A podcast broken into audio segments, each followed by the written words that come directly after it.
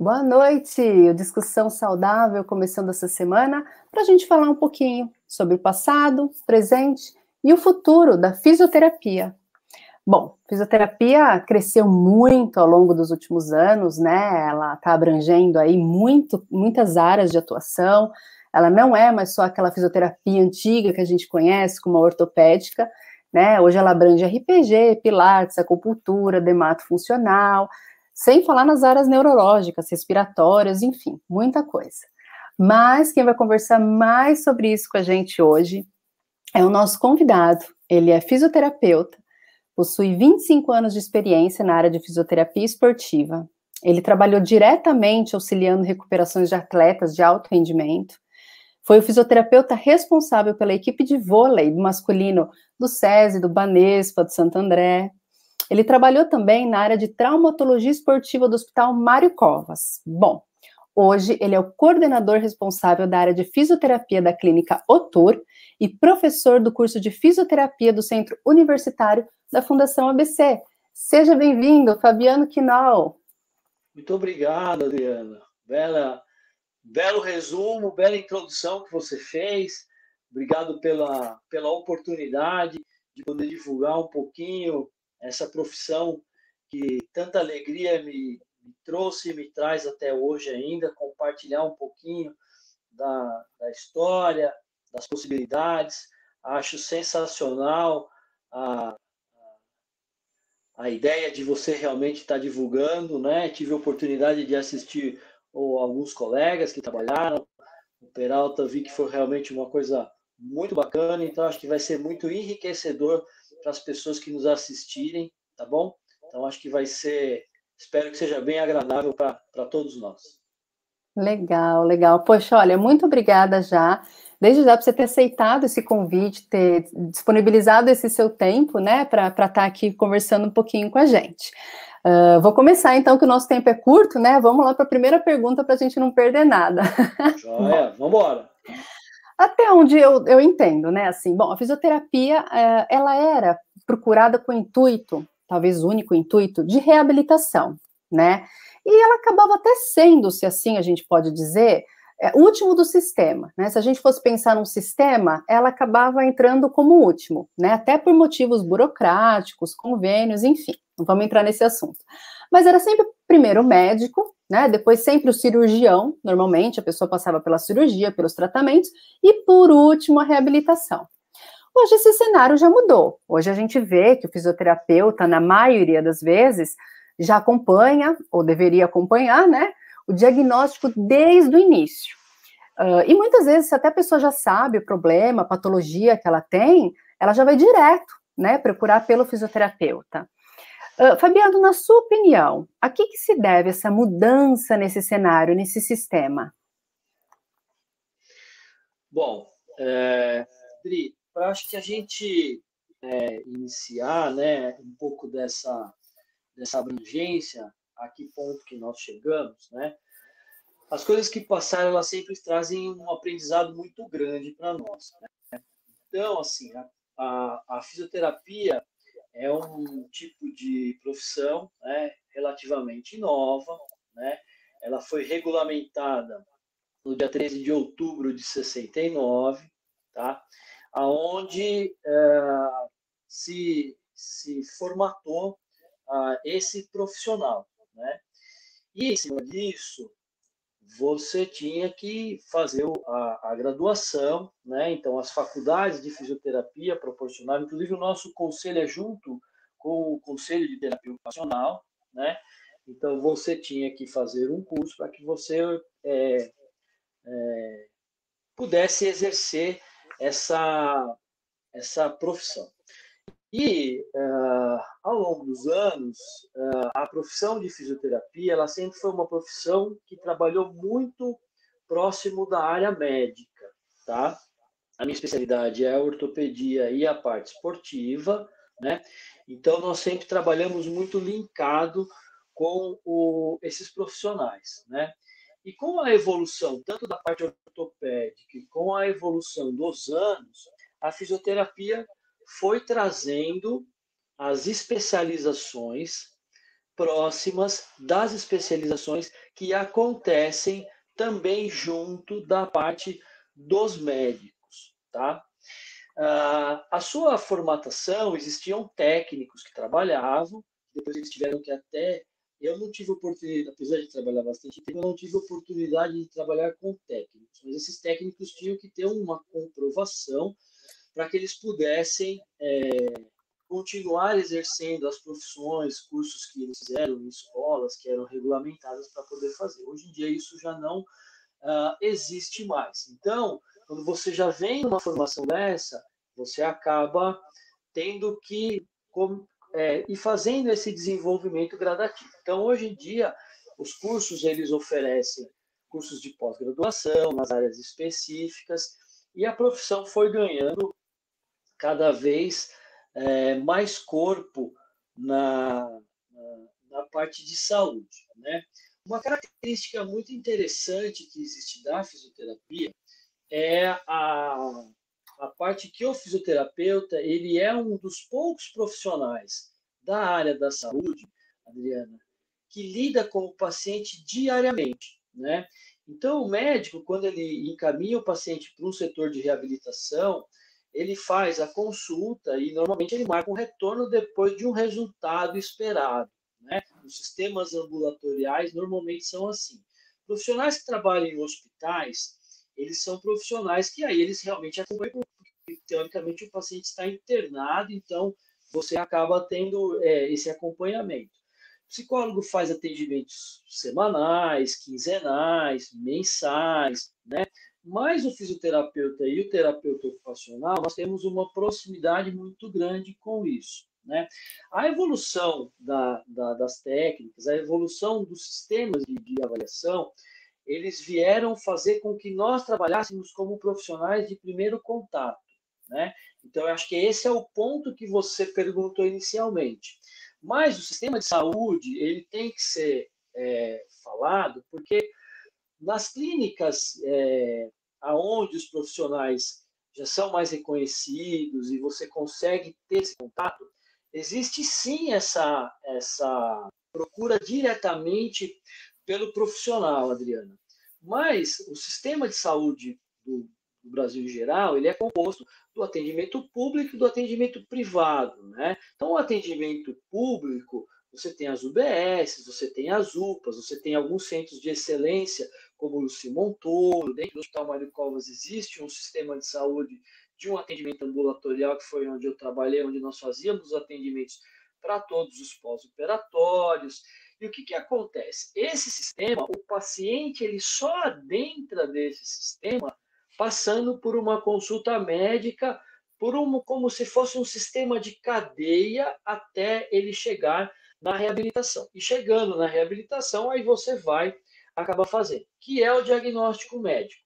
Nas clínicas privadas, você tem duas fontes de você poder desenvolver esse tipo de trabalho, que é o paciente particular e o paciente de convênio. Né? O sistema de convênio, que uma grande parte dos, das clínicas acabam é, trabalhando, ela não permite que você consiga fazer o seu faturamento sem esse processo estabelecido pelo próprio sistema da operadora, que isso é regulamentado com códigos pela própria ANS. Então, vamos dizer que assim, vou dar um exemplo claro. Você vai lá me procurar na, na clínica, você tem um plano de saúde. Por mais que eu faça a minha avaliação, que ela é diferente da avaliação do médico, vou chegar nesse ponto, para que a clínica possa receber por esse atendimento que está sendo feito, necessariamente é, é, é, é preciso que exista um diagnóstico médico para que você possa fazer, tá? Então, você fica atrelado a esse tipo de sistema. Nos sistemas de atendimento particular, você já não tem essa necessidade, porque o cara vai lá e ele vai te procurar em cima daquilo que existe, né? E aí existe uma diferença muito grande entre a avaliação que ela é realizada pelo profissional da reabilitação, da fisioterapia, e o profissional médico, tá? Por quê? O médico, normalmente, ele faz o diagnóstico dele em cima de uma disfunção anátomo-patológica, aonde ele vai é, é, orientar o paciente para que ele faça ou um tratamento medicamentoso, e aí, havendo a necessidade, ele vai encaminhar para a reabilitação, ou ele vai encaminhar o paciente para um procedimento cirúrgico para melhorar aquele tipo de problema. Tá? No caso da, do fisioterapeuta, o objetivo desses dois profissionais acaba sendo exatamente o mesmo que o médico, que é você restabelecer a função do seu paciente. Porém, nós não devemos e nós somos orientados e a nossa luta acaba sendo para que você desenvolva um raciocínio clínico, para que você entenda que as necessidades do paciente não se, se colocam apenas naquela disfunção ou naquele problema específico. Aquilo é um desfecho de um problema que a pessoa tem. Na sua grande maioria das vezes, ou é uma dor, ou de repente foi um trauma, ou de repente a pessoa teve um, uma luxação, que é uma coisa grave, que é a perda dos pares articulares. E até chegar nesse ponto, alguma das estruturas, especificamente da minha parte músculo-esquelética, acaba falhando, tá? E aí você tem que achar essas correlações e buscar a, a, a, o que vai ser necessário para você conseguir fazer o caminho e o andamento desse paciente. Esse profissional de primeiro contato, ele tem a, a, primícia de você, vai aparecer para você N situações. Não vai aparecer só coisas simples. Podem aparecer coisas que necessitem até um encaminhamento para o próprio profissional. Nós, da área esportiva, principalmente no esporte amador, né, porque assim, é, tirando o futebol, que na verdade eu, eu, não considero nem futebol um esporte, é uma religião, é uma, é uma coisa fora da, da do, do, comum, o futebol, é, muitas vezes você tem, você trabalha junto com o médico, né? Em esportes que você não tem o médico, normalmente sempre o fisioterapeuta faz esse tipo de acompanhamento. em algumas situações, você tem que ser muito treinado para que você possa identificar situações que coloquem o atleta em risco, desde um primeiro atendimento até coisas mais profundas que necessitem de algum tipo de situação. Um exemplo: o entorse de tornozelo, quando a pessoa vira o pé, na sua grande maioria das vezes, que acaba sendo em inversão, ele na grande maioria das vezes, vai ter um dano nessa, nesse, nesse complexo ligamentar, nesse complexo que faz a estabilização, que são os estabilizadores estáticos, e você gradua esse tipo de lesão. Porém, existem situações aonde esse entorse ele pode levar a uma fratura da fíbula, uma fratura do quinto metatarso, da base do quinto, e isso, se você estiver sozinho, e você não souber fazer uma avaliação precisa, você acaba prejudicando aquilo, então você tem que ser muito preciso.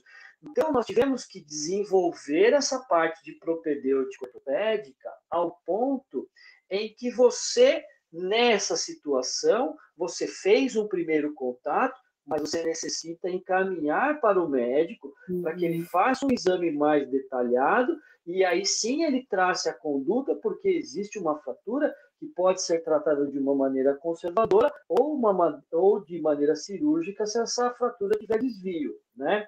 Hoje em dia, Adriane, existem mais de 2 bilhões de pessoas no mundo que têm problemas de coluna lombar. Esse é o maior mal que existe realmente no mundo inteiro. Seja em país rico, seja em país pobre, Problema de coluna na região lombar é o que mais acomete pessoas no Brasil e no mundo. Tá? A primeira linha de tratamento para esses pacientes, por incrível que pareça, é o processo educacional que existe. E nós fazemos muito bem esse processo do entendimento desse problema que você tem e o que isso afeta.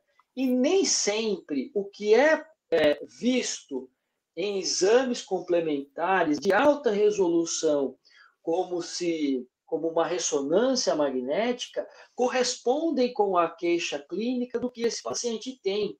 Então, essa parte anatomopatológica, que é a parte médica, ela faz o seu desfecho, ela vê coisas muito importantes, mas nós temos que olhar além disso. Nós precisamos olhar as disfunções que existem, como vocês da área de educação física fazem também muito bem, dessa estruturação corporal. A outra coisa que é primeira linha de trabalho é que a pessoa se mantenha ativa, que a pessoa faça movimentos, que a pessoa consiga realmente se manter ativa dentro daquilo. A pessoa tem uma ideia de que se ela tiver um diagnóstico de hérnia de disco, ela não deve mais flexionar a coluna.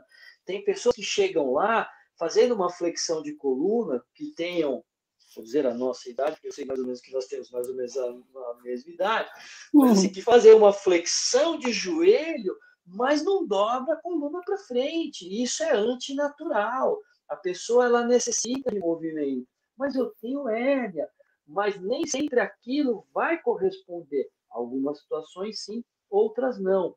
Outra coisa que afeta demais esse tipo de profissional, de, desculpe, de profissional, de pessoas, são hoje em dia fatores biopsicossociais, a parte psicossocial. Hoje em dia, com essa coisa de pandemia, então, as pessoas nervosas em casa, diminui a massa, é, a, a sua nível de atividade física, você tem uma perda grande de musculatura de, de estabilizador dinâmico, e aí aquelas pequenos problemas que não te incomodavam tanto, eles se afloram demais. E na verdade você não tem uma doença, você tem um problema relacionado a um desequilíbrio de força muscular. Né? E às vezes você está numa fase onde você teve muitas demissões da empresa, você está muito preocupado, você está fazendo. Isso acaba afetando.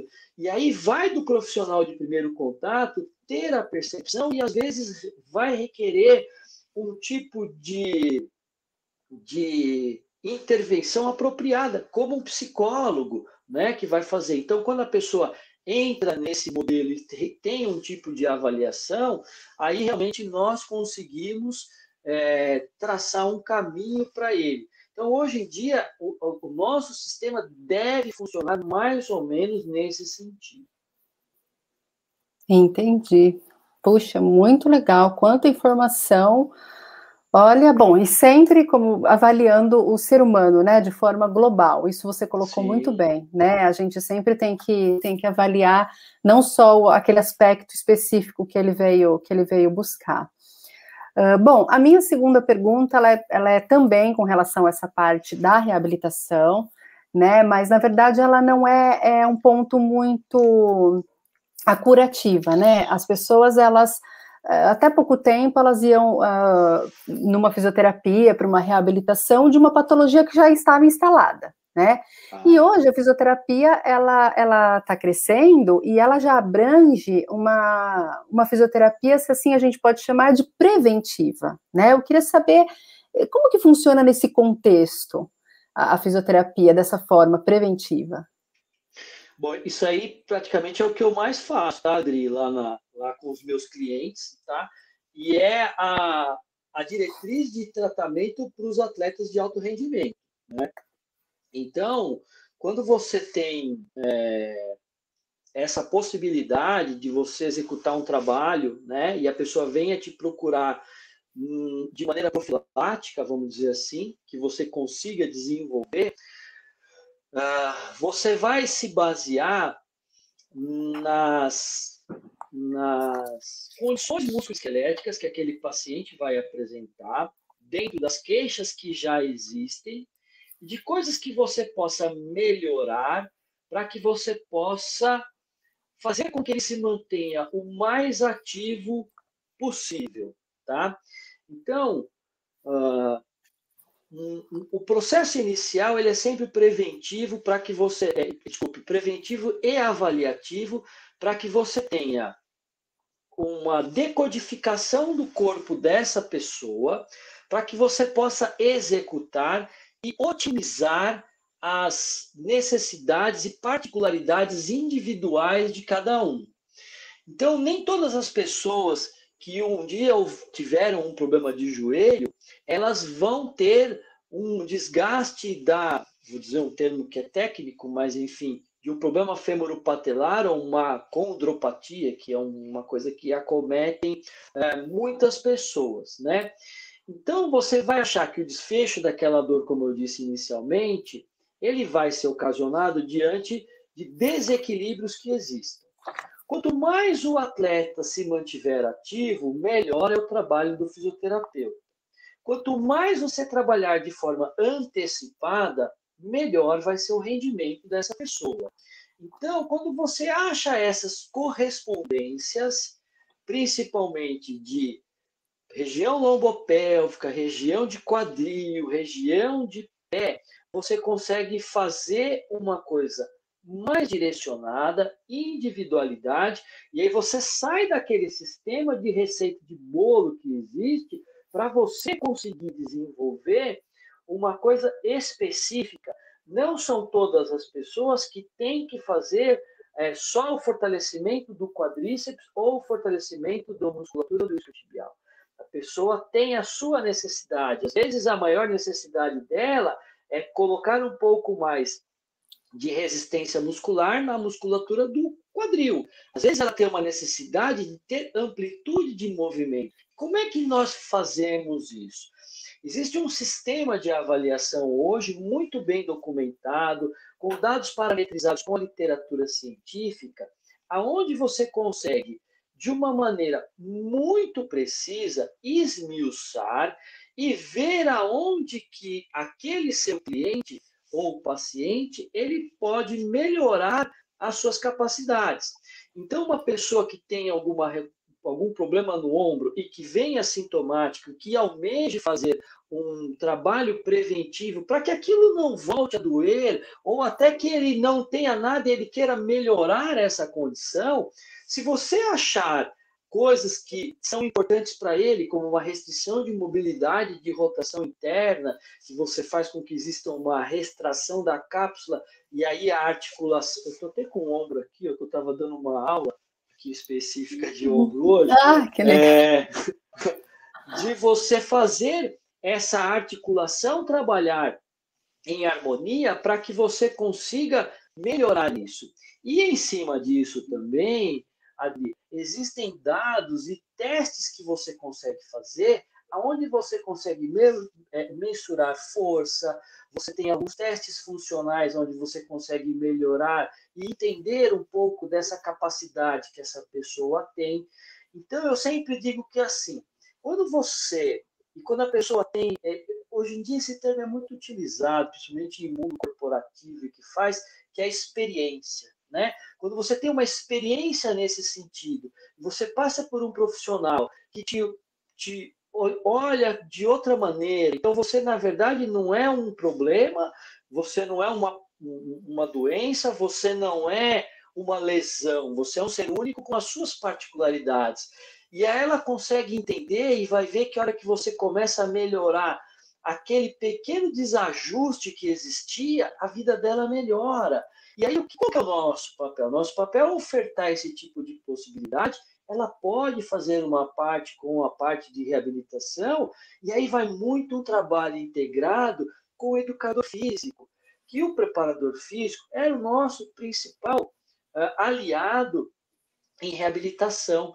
Por quê? Porque eu posso dizer assim, sem sombra de dúvida para você, que durante os 25, 26 anos em que eu trabalhei é, diretamente com esportes de alto rendimento, eu tenho orgulho em dizer que eu fiquei muito mais tempo dentro de uma academia do que no meu setor de fisioterapia, porque você trabalha em conjunto e aí você vê que aquela necessidade, você vai fazer coisas específicas que você protegeu ele. E algumas pessoas também estão ok. E essa pessoa que está ok, está ok, segue a vida e vamos ser felizes. Você entendeu? Então, essa experiência desses testes, dessa parametrização, dessa parte científica, ela acaba sendo muito bacana e aí você consegue realmente elaborar. É, eu tenho a felicidade de meus clientes são muito fiéis, né? E alguns deles fazem atividade física e me procuram para que eles possam fazer trabalhos de pequenos ajustes no final da semana, alguns trabalhos nesse, que, que são algumas necessidades, porque você teve uma, uma carga muito grande de exercícios, mas você não houve possibilidade de desenvolver um trabalho de flexibilidade, ou você não fez um trabalho desse termo de liberação miofacial. Então, hoje em dia, uma coisa que se estuda muito são as fáscias, né? Então, essas transmissões que existem entre todo o nosso sistema, elas têm que estar muito bem alinhadas para que você melhore a performance da pessoa. E aí, nada melhor do que você conseguir cumprir durante a semana, que você racha de treinar, e na outra semana você racha de novo, mas que você está super bem durante a semana. Então, esse é um exemplo claro de como é que a gente consegue desenvolver esse trabalho preventivo. Muito legal, muito bacana mesmo. É, vou pegar aqui o gancho que você falou, né, sobre esse trabalho aí em conjunto. É, a gente já vê, né, muitos fisioterapeutas uh, se aliando, não só com, com os profissionais, né, com os educadores físicos, mas com nutricionistas, com médicos, terapeutas ocupacionais, né, enfim. Uh, as pessoas, né, até com a intenção, talvez, da, do cliente, do paciente, a gente não sei se diria assim, mas adquirir um pacote completo, digamos assim, né, de, de tratamento ali, de cuidados. O que, que você diria hoje? Hoje, uma pessoa que procura uma terapêutica, você diria que o trabalho, esse trabalho multidisciplinar, ele é indispensável? Ah, sim. Se a pessoa tiver possibilidade, eu, e eu digo mais, sabe, assim, né? É, além do trabalho multidisciplinar, ele tem que ser interdisciplinar. Você tem que trabalhar entre os seus pares para que você otimize, que você faça o melhor possível, né? Eu sempre tive uma relação muito boa com, com esses profissionais e você é, consegue fazer com que os ajustes desses profissionais sempre estejam de acordo com aquilo que o seu cliente ou o seu paciente ou o seu atleta almeje, tá? Ah, o trabalho do educador físico fundamental, né? O diagnóstico médico fundamental para que você realmente possa ter a certeza com, com, relação a que não existe nenhum problema de saúde mais grave, coisas nesse sentido. A, o psicólogo ele é uma pessoa que dá total apoio para que você possa, em situações onde é, exista algum tipo de dúvida, alguma coisa onde você possa otimizar, e essa pessoa também ela pode te ajudar nesse sentido da sua reabilitação, falando aonde isso está pegando e o que está tá sendo feito, né?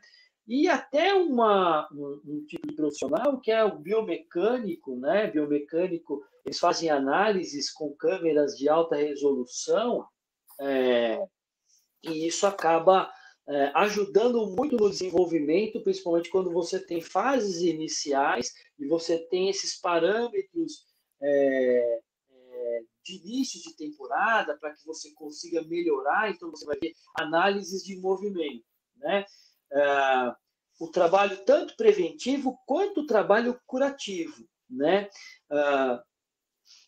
Esse é o sistema ideal, que você fizesse, que a pessoa procurasse, realmente seguisse e fizesse esses acompanhamentos é, dentro dos períodos pré-estabelecidos. Então, o nutricionista não precisa ver a pessoa toda semana, mas ela vai ver a cada duas, três semanas. Ah, eu preciso ver o meu fisioterapeuta uma vez por semana. Ok, não precisa mais do que isso. Também não existe mais. Ah, eu tenho que fazer fisioterapia todos os dias. Já se viu que a maioria dos trabalhos mostra que se você fizer três vezes por semana, você tem uma resposta tão boa quando é quanto, né? E principalmente que o seu cliente não seja fisioterapeuta dependente, que você ele seja o protagonista e você necessita que ele faça coisas em casa em situações para que te ajude. Não dá para você atribuir 100% do sucesso naquela uma hora, uma hora e meia que você fique com o seu cliente. E em casos específicos de lugares onde proporciona a possibilidade de você fazer um acompanhamento multi-interdisciplinar para pessoas que têm lesão, é mais importante ainda. Porque você imagine que se você pega uma, um cliente, que é uma coisa comum que, acontece, que tem muito em futebol, que são as lesões de ligamento cruzado anterior, o tipo de lesão que a média de da gente dar alta para esse paciente, né, para essa pessoa, ele gira em torno de nove meses, né? Então, o que acontece? O consumo de, de energético, o consumo que essa pessoa vai ter, o gasto que ela vai ter durante um determinado período onde você não possa fazer muita atividade dinâmica, pode ser o mesmo que ele consumir quando ele está treinando. E aí você tem que consultar um nutricionista, né? Com certeza vai gerar uma dúvida enorme na cabeça da pessoa se ela vai ficar boa ou não. Então, o psicólogo tem que atuar. Né? Para você passar de fase na reabilitação, eu gosto muito de fazer o sistema sempre de trás para frente. Né? Parece meio maluco, mas em reabilitação funciona e sempre funcionou muito bem comigo. Então, assim, se eu preciso que você jogue nesse mês, dois meses antes, eu preciso que você já esteja fazendo trabalhos em quadra junto com o grupo para que a gente faça um processo evolutivo. Mais um mês atrás, você tem que estar na academia com uma carga X, e aí você mensura isso através de treinamentos de força com dinamometria isocinética. Hoje em dia, monitoramento de carga é muito importante. Mas antes disso, há dois meses atrás, eu preciso que a sua amplitude de movimento esteja completamente íntegra e você fazendo um movimento completo para que eu possa otimizar um pouco mais o seu trabalho e que você desenvolva melhor essas, essas suas capacidades, né? Então, esse processo de do, e óbvio, o preparador físico, se ele puder levantar um peso que seja com um braço, porque ele machucou o joelho e não o braço, é importante que ele esteja junto com o grupo para que ele não seja uma, uma, uma, figura externa de que faça. E até o técnico, em alguma situação, se quiser que ele faça acompanhamento de treinamentos, você consegue direcionar isso da área esportiva para que ele não seja uma parte de fora do, do grupo, né? que ele esteja integrado e esteja sabendo de tudo do, do que fez. Não sei se eu consegui responder a sua pergunta. Sim, sim, muito bem, muito bem, na verdade. É, e, e, o que eu vejo mais, assim, que você comentou dessa área interdisciplinar, é, não é mais uma simples indicação, né, a um outro profissional, é praticamente uma exigência, né, assim, a gente fala, olha, você é, é, uma prescrição, você necessita procurar esse profissional, você necessita procurar esse profissional. E não mais, olha, eu te indico, né? E deixa o próprio paciente, né, a, escolha se vai ou se não vai. Faz parte realmente do tratamento, né? Como deveria ser, né? Uh, bom, e é minha muito última... importante, sabe, Adri? Isso é muito importante porque se você não adequar as necessidades individuais e você perceber que tem isso, você vai começar a correr numa cirurgia com quatro meses com cinco quilos a mais. Então, assim, você vai ter uma dor absurda no joelho. Então, assim, mas assim, é, por mais que as pessoas tenham proximidade, eu não sou nutricionista, eu não entendo. Então, assim, manda para o Peralta, entendeu? Ele faz o trabalho dele lá, e aí ele me ajuda, e aí cada um faz a sua parte, entendeu? Sim, sim, com certeza. Falei o Peralta porque foi ele que falou com você. É uhum. Eu também tenho clientes que eu atendo e atende também. Ele é bom. Uh, para finalizar, minha pergunta para você é assim: com, com, relação à sua atuação, né, toda essa experiência, esses anos de experiência que você tem, uh, que área da fisioterapia uh, você acredita que ela tem mais, digamos, potencialidade de crescimento? Quais são assim as perspectivas da fisioterapia para o futuro? O que, que você acha? Poxa vida, esse é uma, uma, uma pergunta bem interessante, né? Olha, Adri, eu acho que o que trouxe a gente até aqui não vai levar a gente mais tão para frente, né? Então, assim, você vê que até esse modelo que eu acabei é, você dando a oportunidade de falar um pouquinho, você veja que é um modelo bem diferente do que às vezes convencional as pessoas têm acesso que elas possam estar é, tá desenvolvendo, né? É, eu acho que as redes sociais elas vieram para ficar, né, em todos os sentidos. É, as pessoas vão acabar procurando é, profissionais, né? Não sei se talvez como empresas ou como notas ou como redes de referência, como é que vão fazer. Acredito que existe uma tendência grande do mercado de planos verticalizarem completamente os seus serviços, então é, quem tem ainda esse sistema vai ter que depois poder se moldar e a pessoa vai ter escolha, talvez, dos lugares aonde se tratasse, o sistema acaba mudando em virtude de notas até que que talvez existam, tá? Uh, a questão especificamente dos profissionais, das áreas que crescem, né? Até uma coisa que eu acabei me policiando demais, é uma coisa que eu sempre digo para os meninos, né? É, nós fazemos quatro, cinco anos de, de, de uma faculdade, né? E a formação médica ela é completamente diferente. Então, eles fazem seis anos de medicina, eles fazem três anos de residências e praticamente mais dois anos de para que eles possam se tornar cirurgiões. E anualmente eles vão para muitos congressos, eles se mantêm muito atualizados. Então, lá na clínica, eu tenho a felicidade de todos os médicos que trabalham comigo serem realmente muito competentes. Então, existem algumas gerações que estão lá, mas todos passaram por esse processo. O que nos é, nos força a tentar acompanhar eles nessas situações de desenvolvimento e atualização profissional, porque se você não conseguir acompanhar, realmente fica muito difícil. Existe uma diferença grande entre técnicas que eles vão fazendo e você não pode ficar fazendo o que você fazia muito tempo antes, porque o material cirúrgico é melhor, a cirurgia é menos invasiva, então você consegue talvez otimizar aquilo e você só vai conseguir isso se você tiver atualizado e que você consiga fazer. Eu acho que como tudo que acontece na vida, situações como essa que nós estamos vivendo nos forçam a melhorar como profissionais e melhorar como pessoas em todos os sentidos. Então, a área respiratória, na época em que eu me formei há, há, há outras décadas, né? Eles eram profissionais que eles trabalhavam em alguns serviços. Hoje em dia, não vou dizer que é o coração do hospital, porque o coração do é enfermagem, enfermagem é o que mais é o que mais tem, tem técnica auxiliar, enfermeiro, e realmente fazem um trabalho sensacional, eles são peças fundamentais. Mas hoje em dia os hospitais têm muitos fisioterapeutas que trabalham nessa área específica de cardiorrespiratório. E a pandemia vem para fazer com que você se desenvolva. Você tem que melhorar, porque é uma necessidade, não tem como fazer. E, e assim, eu, eu digo que na minha especialidade a pessoa pode ficar um pouquinho manca, nunca ninguém ficou, tá? Mas assim, ela fica meio mais na área respiratória você lida entre a vida e a morte. Então é uma, uma profissão que cresce muito e a tendência, como tudo que acontece nos nas partes históricas, nós acabamos tendo sempre o desenvolvimento desses profissionais, tá? Então eu acho que isso faz.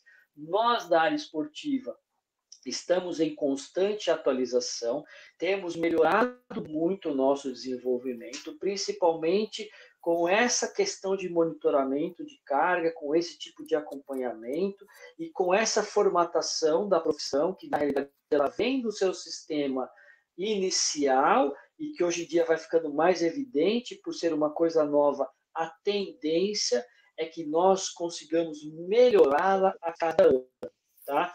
E uma área que eu acho que não tem como fugir de, disso e que é uma área que ela acaba se desenvolvendo naturalmente, até por uma necessidade das pessoas, é a área estética, hematológica, são áreas onde a parte de tecnologia ela vem sempre com muita força. Então você faz procedimentos hoje em dia que são menos invasivos, com melhores resultados, com coisas que realmente vêm um produto atrás do outro, otimizando e fazendo esse processo. Apesar que eu acredito que também nada vem fácil, nada vai substituir, não existe alguma coisa milagrosa que te estralhe o dedo e te tire não sei quanto de peso, que você fique bem com uma coisa um pouco mais prolongada, né? E acho que é isso da fisioterapia. Acho que a parte neurológica eles já fazem um trabalho muito bom, de excelência, enfim, são áreas que vão acabando se desenvolvendo. Eu acho que naturalmente. É, Agora, mais do que nunca, a área, a área respiratória, né? Com tudo isso do, do Covid, eu acredito que a fisioterapia respiratória aí vai dar uma boa avançada, né? É, não tem como, porque é, é uma necessidade muito grande, né? Assim, no começo da pandemia, eu escrevi um texto muito bacana para vários amigos meus, né? Que estavam trabalhando e, assim, são todos hoje professores e que realmente são linha de frente, né? de frente o cara fica com a cara lá no paciente, aí quando você fala de parte respiratória, né, o, o, profissional controla a parte de ventilação mecânica, ele faz aspiração, ele mantém o pulmão ventilando, ele ajuda naquela parte de pronar, então ele ajuda demais isso daí. E todas as vezes que você se encontra em dificuldade, que você se encontra com um grande volume, que você trabalha muito, vão surgir publicações, vão surgir coisas que você vai fazer e, consequentemente, você vai melhorar, né?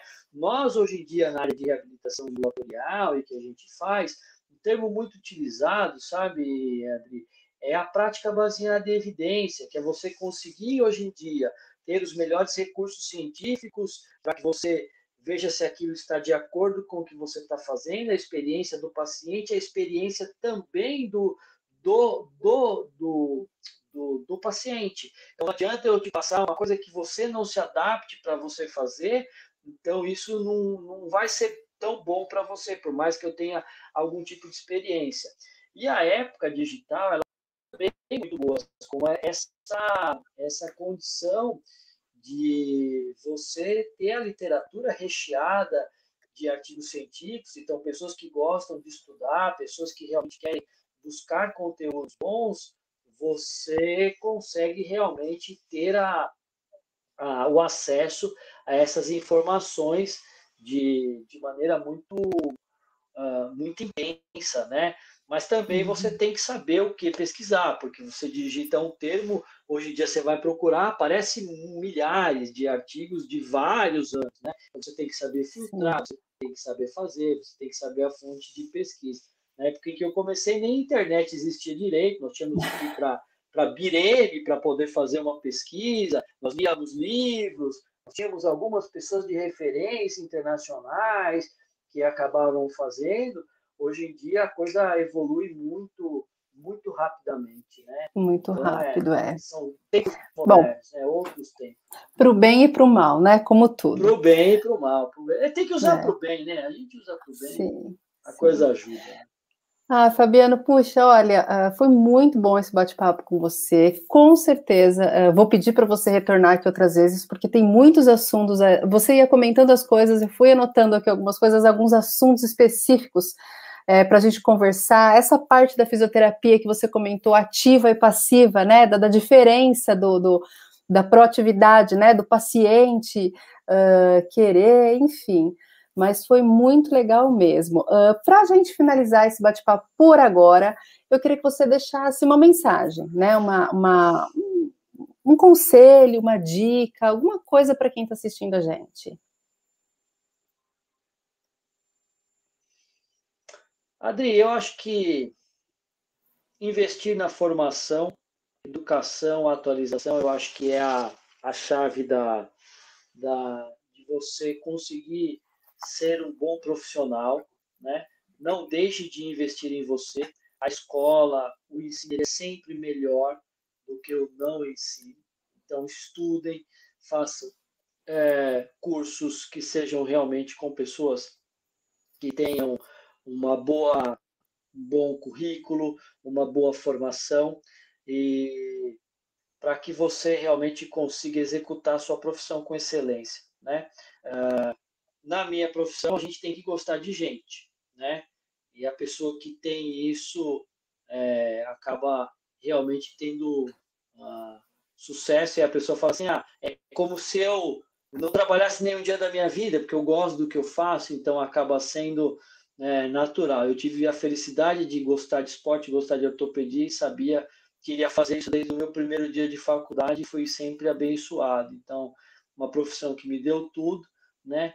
Então, eu sempre digo que as pessoas realmente têm que investir nas formações. Se você não investir na sua formação, investir em curso, investir em conhecimento, não tem como. Isso daí, da época, acredito que dos nossos pais que falavam para nós, né, que são sábios, e se você for olhar ah, para as pessoas, são sempre a nossa referência. Né? A maior uhum. referência que a gente tem são os nossos pais. Né? A não ser que exista alguma situação muito adversa, problemas que existem. Mas na grande maioria são os exemplos que nós temos e que a gente deve tentar seguir. Sempre falar, o filho estude, faça isso, e é a uhum. premissa que dá certo. Eu tenho um filho, falo a mesma coisa para ele, espero que ele siga esse caminho. ah, muito legal, muito legal mesmo. Me passou uma coisa assim pela cabeça. Pessoas que me inspiram muito são aquelas pessoas que elas chegam numa certa idade e aí resolvem até mudar de profissão.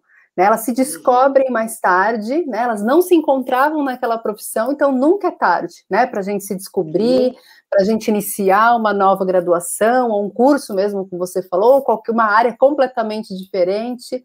É, eu é. acho muito bacana, muito legal. É, Poxa, é Fabiana, nunca é tarde.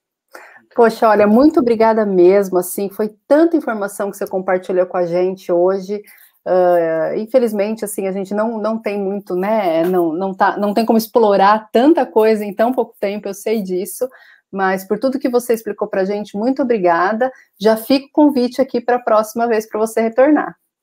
Tá bom, será, será aceito, já está aceito, é só a gente combinar. Espero que as pessoas que, que, que assistiram, que depois possam assistir, espero, espero que realmente de alguma forma. É, essa oportunidade que você me deu, a gente plante uma semente do bem para as pessoas, que a gente consiga desenvolver as pessoas, que as pessoas enxerguem o setor de reabilitação de uma outra forma, né? Que só cabe a nós ter a possibilidade de mudar as coisas, né? E que a gente realmente consiga buscar sempre fazer o bem para o próximo. Com certeza, com certeza. Bom, muito obrigada. É, gente, vocês que assistiram a gente, estiveram aqui também, muito obrigada. É, deixe suas dúvidas, perguntas aqui nos comentários. Uh, vou colocar aqui embaixo, né, onde a clínica hoje que o, que o Fabiano está atendendo aqui para gente, né, Clínico Tour, vou deixar aqui nos comentários. E participe, né, deixe sugestões de temas que vocês querem ver por aqui. Siga a gente também lá no Instagram. E muito obrigada, até a próxima. Tchau, tchau. Tchau.